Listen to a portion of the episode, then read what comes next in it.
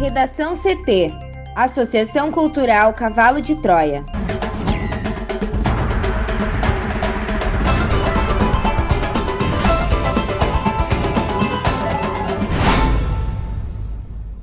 Agora, no Redação CT. PEC que acaba com exigência de plebiscito para privatizar estatais deve ser votada nesta terça-feira na Assembleia Legislativa. Covid-19 já matou mais brasileiros em quatro meses de 2021 do que em todo o ano de 2020. O Ministério da Saúde reduz em 31% o número de doses de vacinas contra a Covid-19 previstas para maio. Justiça mantém suspensão das aulas presenciais em todo o Rio Grande do Sul.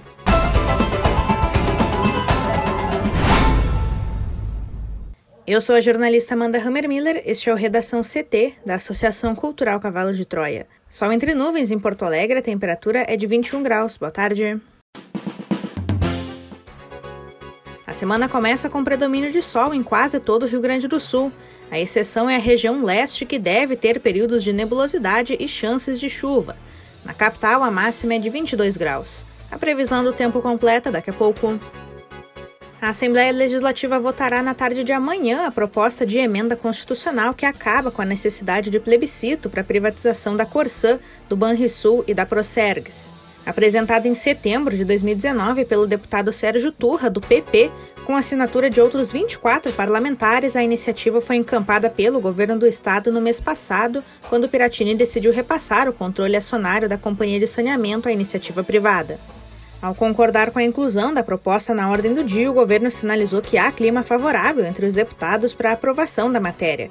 Em cálculos preliminares, aliados do governo Eduardo Leite contabilizam pelo menos 35 votos favoráveis à proposta.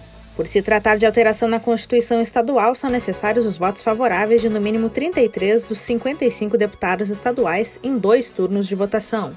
Proponente da PEC, Turra evita cravar o número de votos, mas afirma que há ambiente amplamente favorável para aprovação do texto em primeiro turno amanhã. A aprovação da proposta de Turra é a primeira etapa necessária para a privatização da Corsã. A partir da promulgação da emenda constitucional, o governo deve enviar um projeto de lei específico à Assembleia, pedindo autorização para alienar o controle da companhia. Com a promulgação do texto, nenhuma estatal gaúcha estará sujeita à realização de consulta popular para ser vendida. Atualmente, o Rio Grande do Sul é o único estado que ainda prevê a realização de plebiscito para a privatização de empresas públicas. Em outros estados, como Santa Catarina e Minas Gerais, há previsão de que a venda de algumas empresas seja submetida ao referendo, que ocorre depois da aprovação proposta pelo Legislativo. O Brasil registrou até esse domingo 390.925 mortes pela Covid-19 desde o início da pandemia. Foram 1.316 óbitos nas últimas 24 horas, segundo o balanço do consórcio dos veículos de imprensa. Com isso, o país ultrapassou o número de mortes registrados durante todo o ano de 2020 em metade do tempo. Em 113 dias de 2021, foram contabilizadas 195.949 mortes pelo coronavírus, enquanto em 17 de março de 2020, quando foi confirmada a primeira morte pela doença em São Paulo, até 31 de dezembro foram registrados 194.976 óbitos. Foram 289 dias para alcançar a marca. Ontem, o mês de abril se tornou o mais letal da pandemia da Covid-19 no Brasil, com 67.723 mortes confirmadas, ultrapassando as 66.868 em todo o mês passado. A média móvel de mortes no Brasil nos últimos sete dias chegou a 2.498. Em comparação à média de 14 dias atrás, a variação foi de menos 20%, indicando tendência de queda nos óbitos decorrentes da doença. Foi a maior queda desde 11 de novembro, quando a média móvel de mortes apresentou queda de menos 27%. Já são 95 dias seguidos no Brasil com a média móvel de mortes acima da marca de mil. O país completa agora 40 dias com essa média acima dos 2 mil mortos por dia. Em casos confirmados desde o começo da pandemia, 14.339.412 brasileiros já tiveram ou têm o um novo coronavírus, com 32 mil desses confirmados no último dia. A média móvel nos últimos sete dias foi de 56.783 novos diagnósticos por dia. Isso representa uma variação de menos 20% em relação aos casos registrados em duas semanas, o que indica a tendência de queda nos diagnósticos. Neste momento, somente o Pará está com alta nas mortes. O Ministério da Saúde anunciou no sábado um cronograma atualizado de entregas de vacinas contra a Covid-19 ao Brasil e que aponta a redução de 31% no número de doses previstas para o mês de maio. De acordo com o Ministério, o país deve receber no próximo mês 32,4 milhões de doses.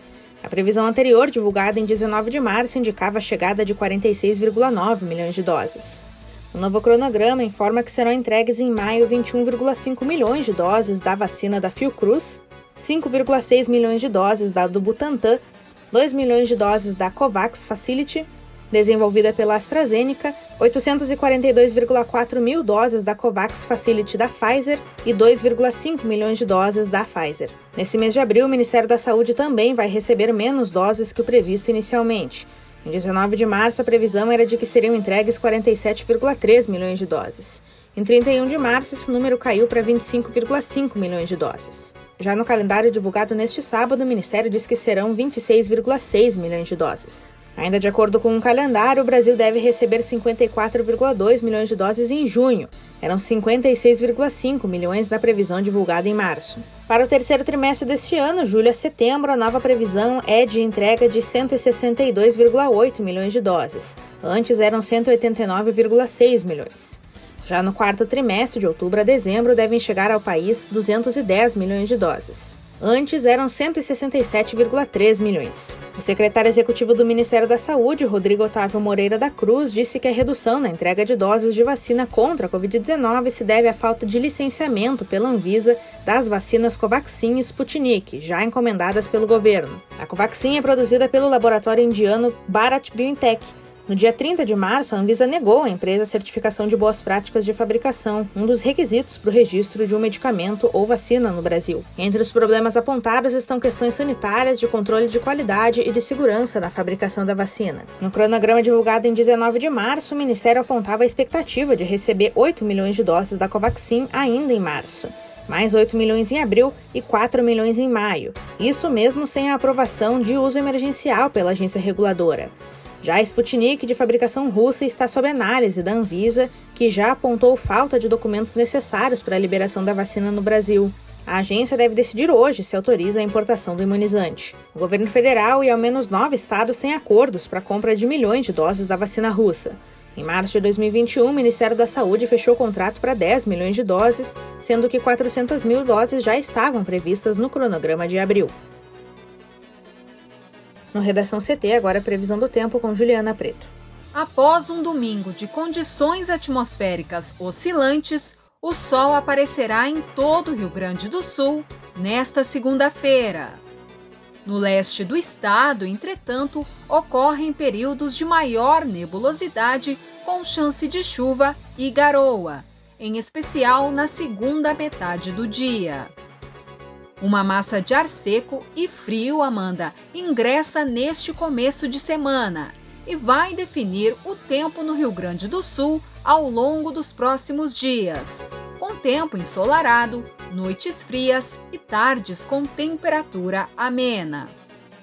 Hoje será uma segunda-feira de marcas amenas e com sensação de frio até o final do dia em diversas regiões.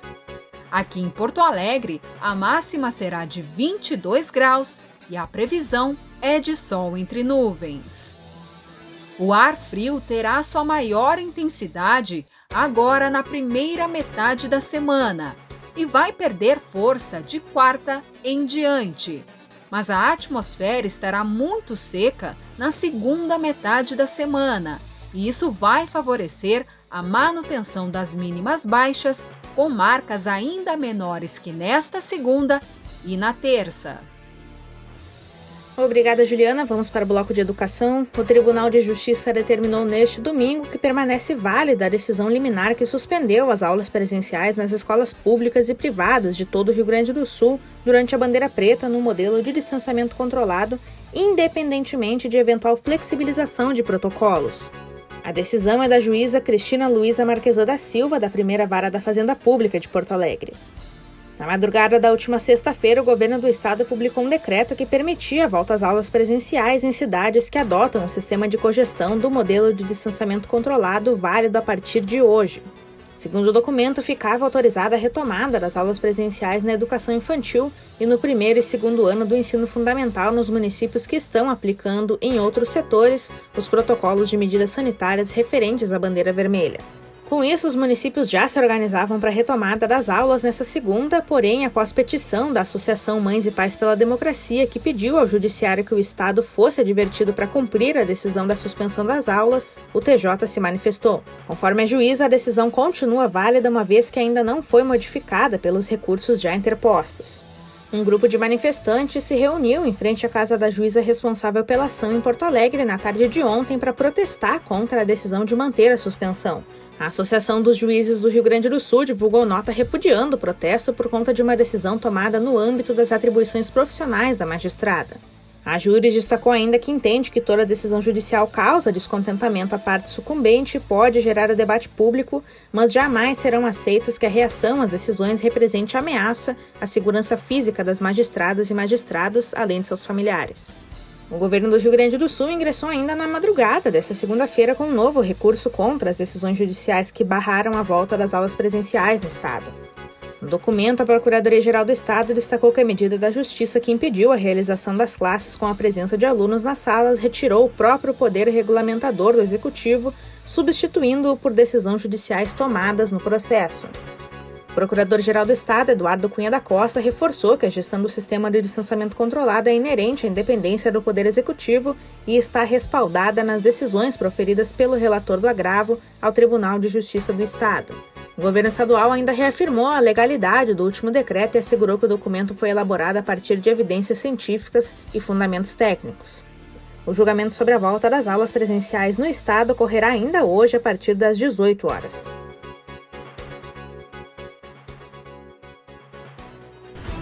Redação CT. Apresentação Amanda Hammermiller. Colaboração Juliana Preto. Uma produção da Associação Cultural Cavalo de Troia com apoio da Fundação Lauro Campos e Marielle Franco.